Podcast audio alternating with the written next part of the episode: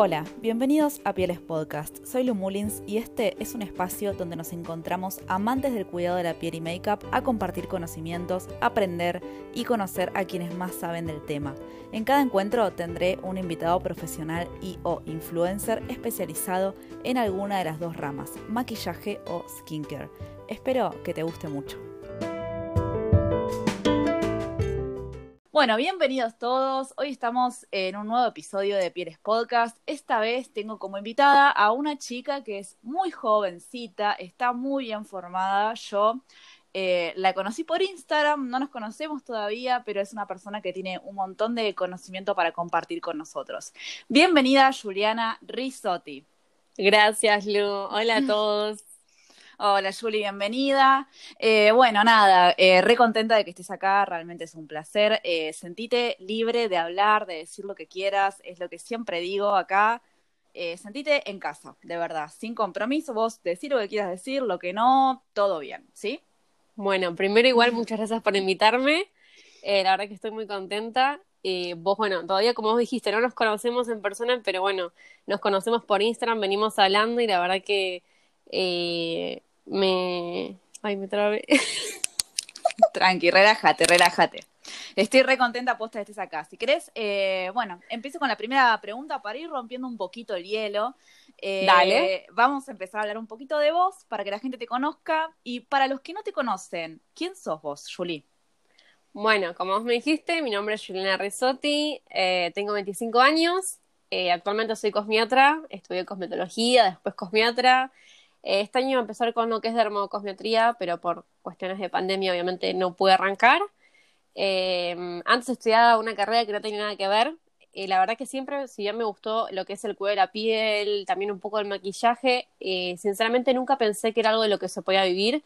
Entonces estudié otra cosa hasta que después, nada, me di cuenta que había gente que trabajaba de esto que yo quería y empecé a entrar mucho más en este mundo y bueno, acá estoy hoy en día un mundo hermosísimo, hermoso que está muy complementado con lo que yo hago que es make-up, así que es eh, realmente muy lindo poder compartir con cuentas como las tuyas. Y hablando de tu cuenta de Instagram, desde el primer post que vos hiciste, porque te estuve stalkeando un montón, la verdad que es sorprendente porque tenés contenido muy valioso y muy educativo desde el primero de todos. ¿Qué objetivo tenías vos cuando abriste tu Instagram? Mira, es un poco loco porque yo cuando lo abrí fue en un, fue un incentivo de mi jefa en realidad, que la idea era como hacer más publicidad a donde yo trabajo y después dije, no, bueno, lo puedo orientar más eh, al informar a la gente lo que, digamos, un montón de cosas que capaz me preguntaban por privado, por mensaje privado, y ahí es cuando empecé a hacer posts informativos y me di cuenta que a la gente le estaba gustando eso y que se lo podía brindar y capaz hay mucha gente que no tiene acceso a hacer el curso o a estudiar y que capaz esto es una gran ayuda al momento de ir a comprar un producto. Qué bueno, qué interesante. ¿Y vos trabajás en una estética? Sí, trabajo en una estética hace más o menos casi dos años. ¿Tenés el, eh, la experiencia de haber trabajado en gabinete propio o siempre... siempre no, siempre trabajé en relación de dependencia en una estética. Me encantaría, sería mi sueño tener mi propia estética, pero bueno, hoy en día es un poco difícil. Algún día.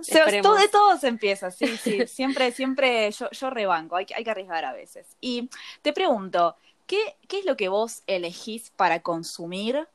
¿Qué, ¿Qué es lo que vos elegís consumir para actualizarte y mantenerte informada vos como profesional?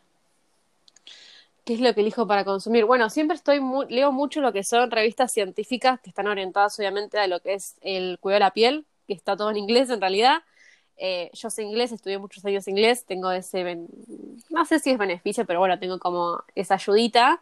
Eh, y con eso, digamos, me voy como informando y también me guío también por lo que muchos, eh, bueno, en realidad los seguidores me van pidiendo, me guío mucho por eso también trato de guiarme no solo por lo que yo quiera traer, sino también por lo que los seguidores me piden. Obviamente no hago, no traigo contenido que solo me gusta a mí o solo me pidan a mis seguidores, sino que me guste a mí y a mis seguidores también les interese.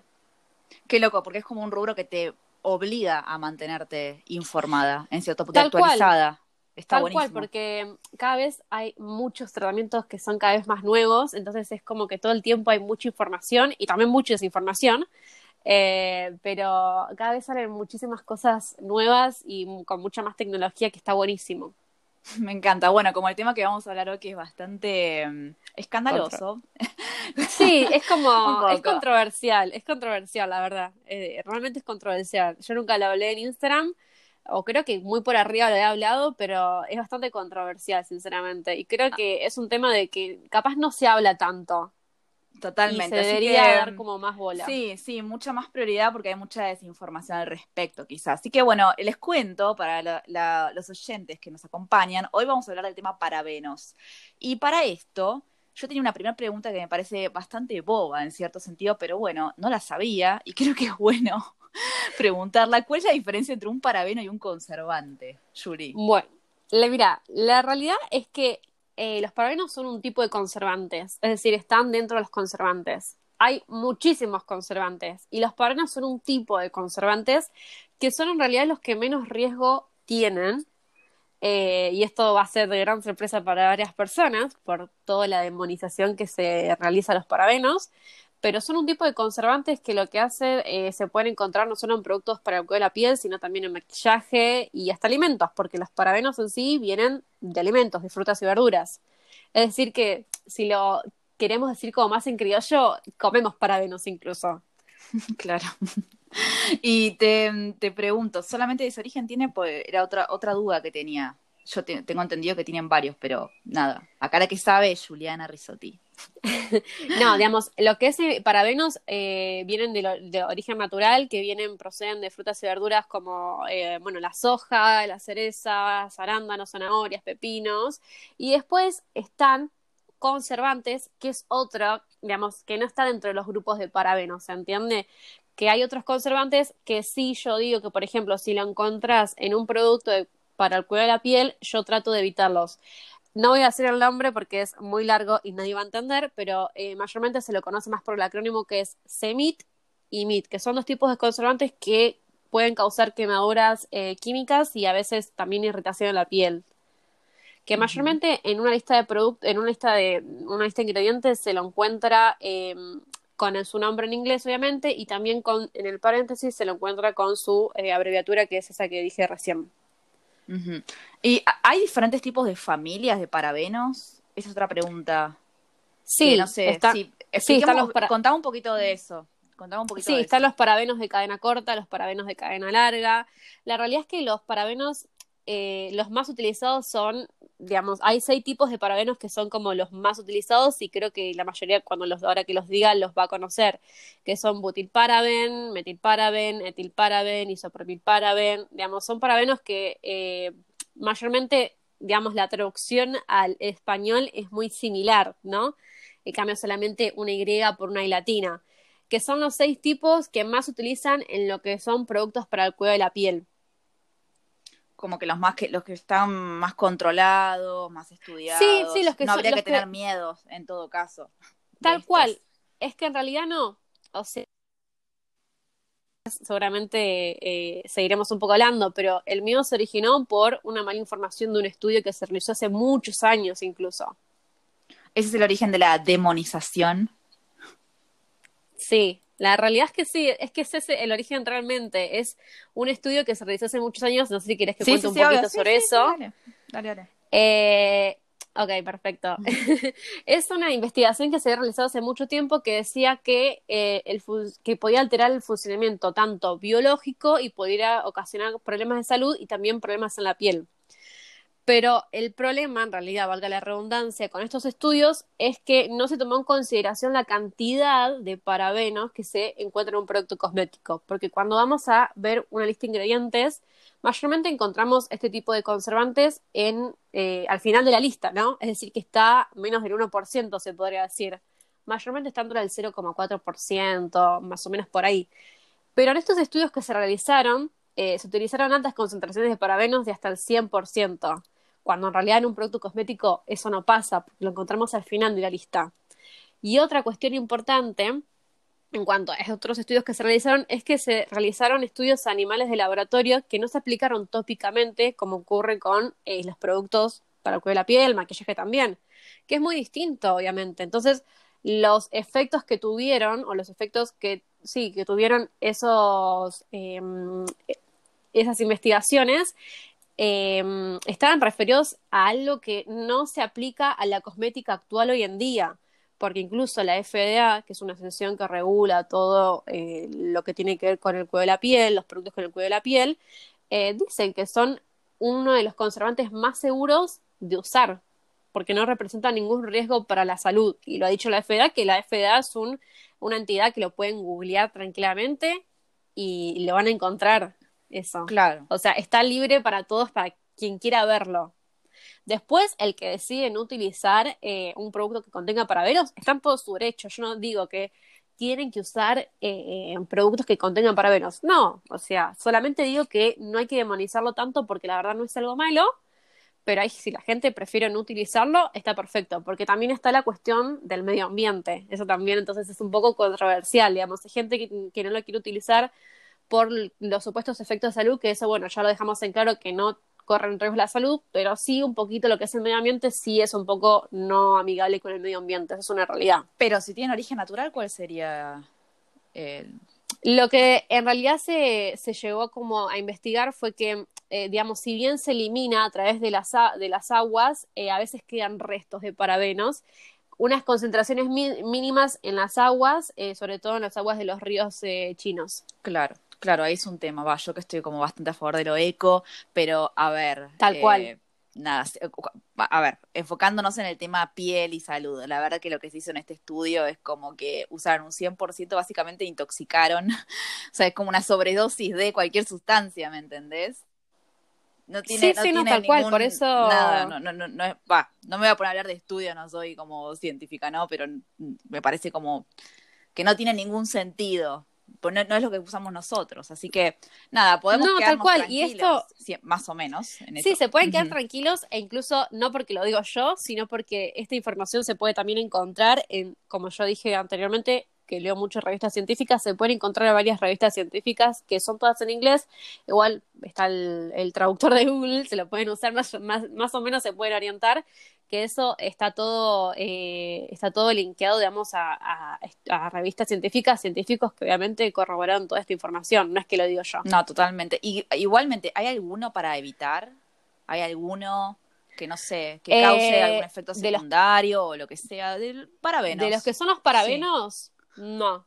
Porque están el metilparaben, etilparaben, propilparaben, isopropilparaben, butilparaben y esobutilparabeno que son los que, como te dije antes, los parabenos de cadena más corta, eh, que mayormente se utilizan eh, combinados y después están los de cadena más larga que se utilizan solos como el butilparaben, por ejemplo. Los que sí yo, por ejemplo, recomiendo no eh, que no se, digamos, tratar de evitar es el MIT y el CEMIT, que tiene un nombre muy largo que si querés lo menciono. si te animás y podés, te ponemos a desafío. A ver, lo voy a tratar de, de mencionar, que es mitilisoteazolinona y metilcloro ciotazolinona. Son los dos más largos. Que en realidad mayormente Sí, sí, sí. En realidad yo les digo semit y mit, porque en realidad voy a ponerme a decir todo eso, es un trabalenguas, literalmente un trabalenguas. Es bastante, es bastante difícil nombrarlo. Pero bueno, con esos, con esos conservantes que no están incluidos dentro de lo que son parabenos, sí yo digo, bueno, es mejor por las dudas alejarse. No quiero decir que cuando estén estos tipos de conservantes te vaya a producir una reacción alérgica o una irritación en la piel, de por seguro, pero sí hay más probabilidades. Y sí es más seguro usar parabenos eh, un, producto con parabenos que un producto con eh, otro tipo de conservantes. Perfecto, me parece re importante porque la gente que, que no lo sabe lo está pudiendo escuchar por primera vez ahora. Ahora podemos hablar un poquito del tema de cómo actúan los parabenos, eh, qué es lo que, los beneficios ¿no? de que un producto los tenga. Vamos a hablar un poquito del tiempo de, la, de caducidad de, de los productos, del estado, cuándo es bueno consumirlo, cuándo no. Así que nada, primero mm, esto, cuando un producto está en mal estado, ¿qué cambios sensoriales o visibles podemos encontrar? Bueno, lo principal obviamente es el cambio de olor y el cambio de olor creo que es lo más eh, fácil que uno se da cuenta cuando también cambia la textura, a veces las texturas se separan, aparecen como un líquido raro en algunas cremas o por ejemplo en los protectores solares eh, es importante siempre que, digamos, renovar el protector solar y no usar un protector solar de hace dos años que todavía tengo. Eh, eso es importante. También está lo que es el PAO, que es el periodo luego de abierto el producto, que te dice el tiempo de vida del producto desde que se abrió. Es importante tenerlo en cuenta porque a veces uno no le da bola a esas cosas y capaz que hizo un producto y pasó tiempo y decís, no, no me acuerdo cuando lo abrí, pero no importa, lo voy a usar, y te puede causar una reacción. Em, el pago es la etiquetita que, del, coso abierto, para que, que no tal sepa. Cual, te aparece atrás, tal cual, que te dice el tiempo, digamos, de vida que tiene el producto y que después de tanto, por ejemplo, no sé, mayormente son seis, depende del producto, seis, doce meses, no usarlo más, pero creo que es muy poca la gente que dice, bueno, lo abrí tal fecha. Yo creo que, no sé, si vos, por ejemplo, lo tenés en cuenta. Lucía, sí, ¿eh? Yo, Lucía, voy a ser sincera. A ver, no, me salió un tercer ojo bueno, lo sigo usando. Bueno, hasta, hasta cierto punto, tampoco la pavada, pero sí, ya cuando veo que, no sé, las fases están divididas, nunca llego a, nunca llego a eso, ¿eh? Nunca llego a eso. Está perfecto. Igual, algo importante que me parece eh, aclarar que había dicho de los protectores solares es que digamos, lo, lo que yo recomiendo es cambiarlo cada año porque los filtros solares son muy inestables y los cambios de temperatura o el exceso de calor hacen que eh, eh, pierdan efectividad los aceites que se encuentran en los filtros solares. Sí, sí, sí. Incluso es importante también. Antes, o sea, antes de un año podría. Vamos a decir, yo sí, también, pero bueno, por lo menos con el tema de cómo estamos hoy con los precios de los protectores solares, digamos, más de un año, no, hasta un año está bien, pero más de un año no. Igual lo más, obviamente, lo, lo más eh, que uno más percibe es el olor, el color y el cambio, obviamente, si de, de, los distintos elementos que lo componen, de las texturas, ¿no? Si cambia la textura, eso es muy importante. Y también para lo que es evitar, eh, obviamente, que se, de, o sea, se ponga en mal estado más rápido, es obviamente lo primordial mantener las manos limpias, que uno dice, es medio como tonto decir esto, pero hay mucha gente que no lo tiene en cuenta o a veces utilizar en vez de las manos. Si vas a usar las manos, mantener las manos limpias o si no, tratar de usar una espátula, que las espátulas las venden en cualquier lado para evitar que obviamente ingresen gérmenes y bacterias al producto. Eh, es mejor usar también frascos que tengan dosificador para también obviamente que digamos, no entre ningún residuo, eh, también conservarlo en las condiciones adecuadas, que estén bien cerrados, no dejarlos, eh, obviamente, en el baño, que hay, obviamente, vapor. Eh, también el hecho de, también hay productos que, por ejemplo, dicen guardarlos en la. Hay productos que sí, está bueno guardarlos en la pero productos que no tanto, porque puede ampliar su fecha de caducidad y puede cambiarla.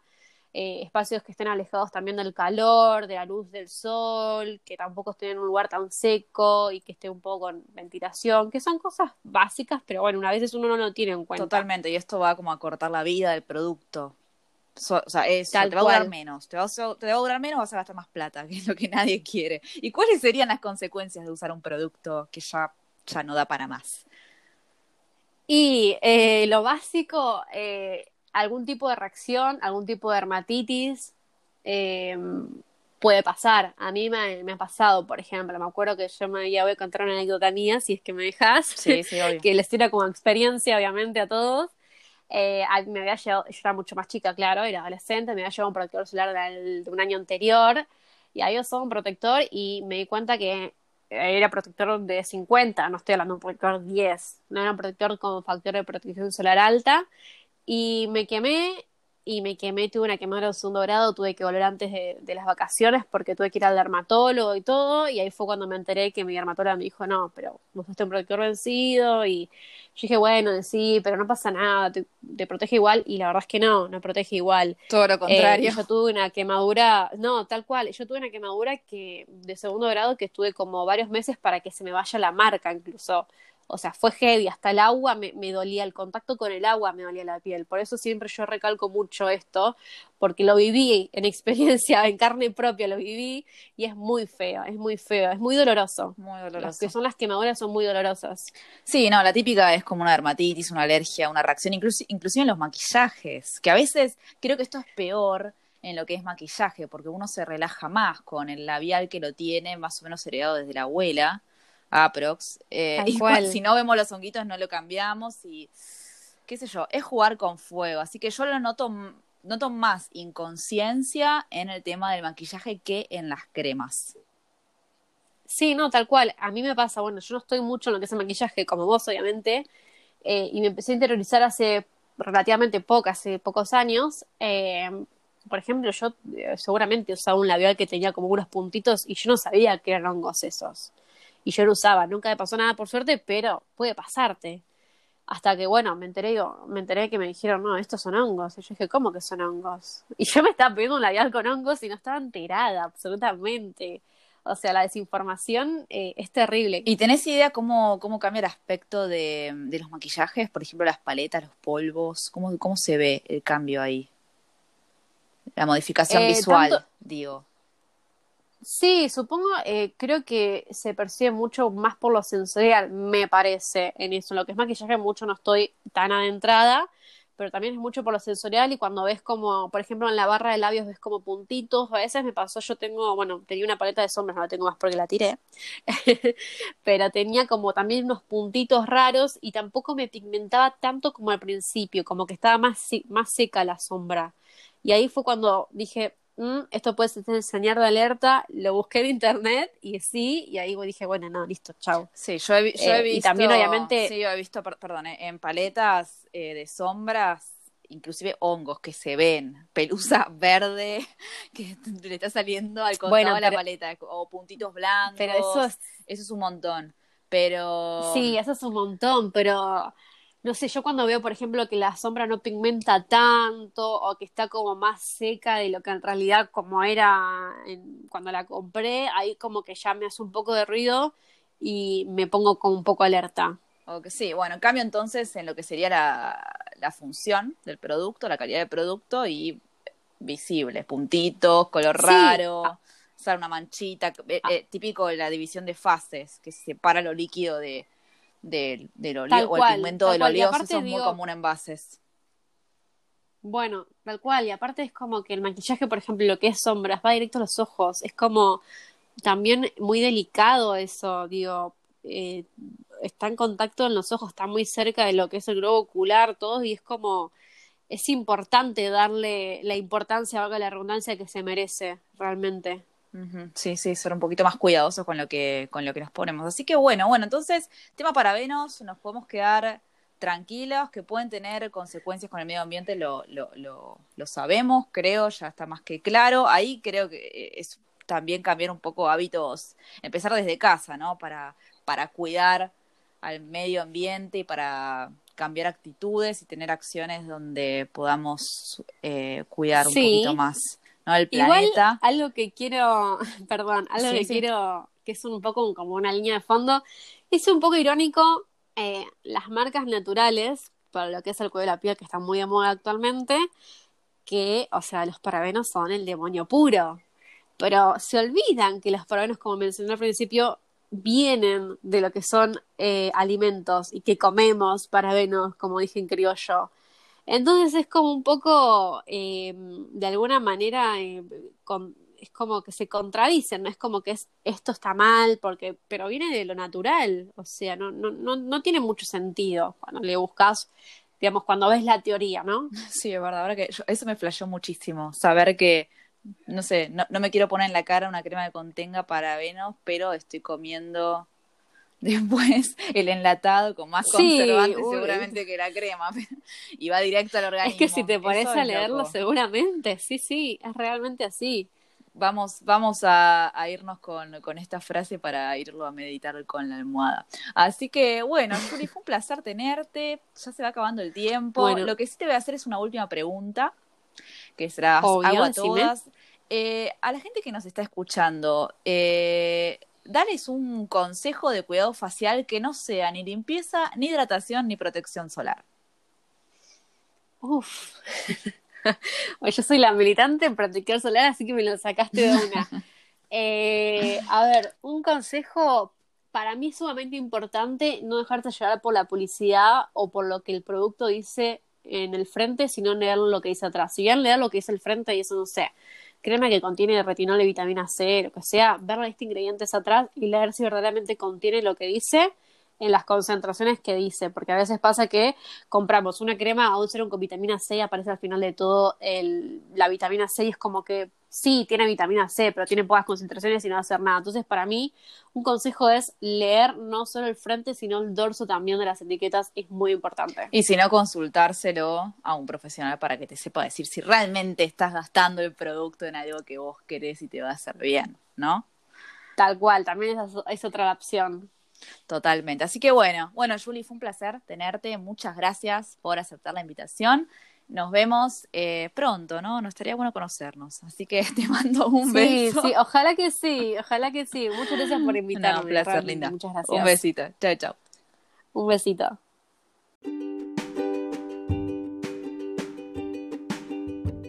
Si te gustó el programa, podés suscribirte para no perderte ningún episodio, seguirnos en Instagram Pieles Podcast y compartírselo a todos tus amigos. Seguro a alguien le sirve.